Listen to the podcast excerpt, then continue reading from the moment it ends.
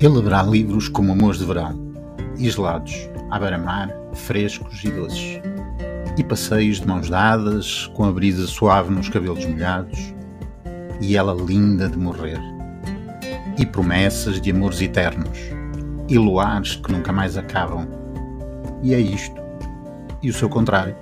Bem, mas o melhor é ouvirem um podcast e subscrever, claro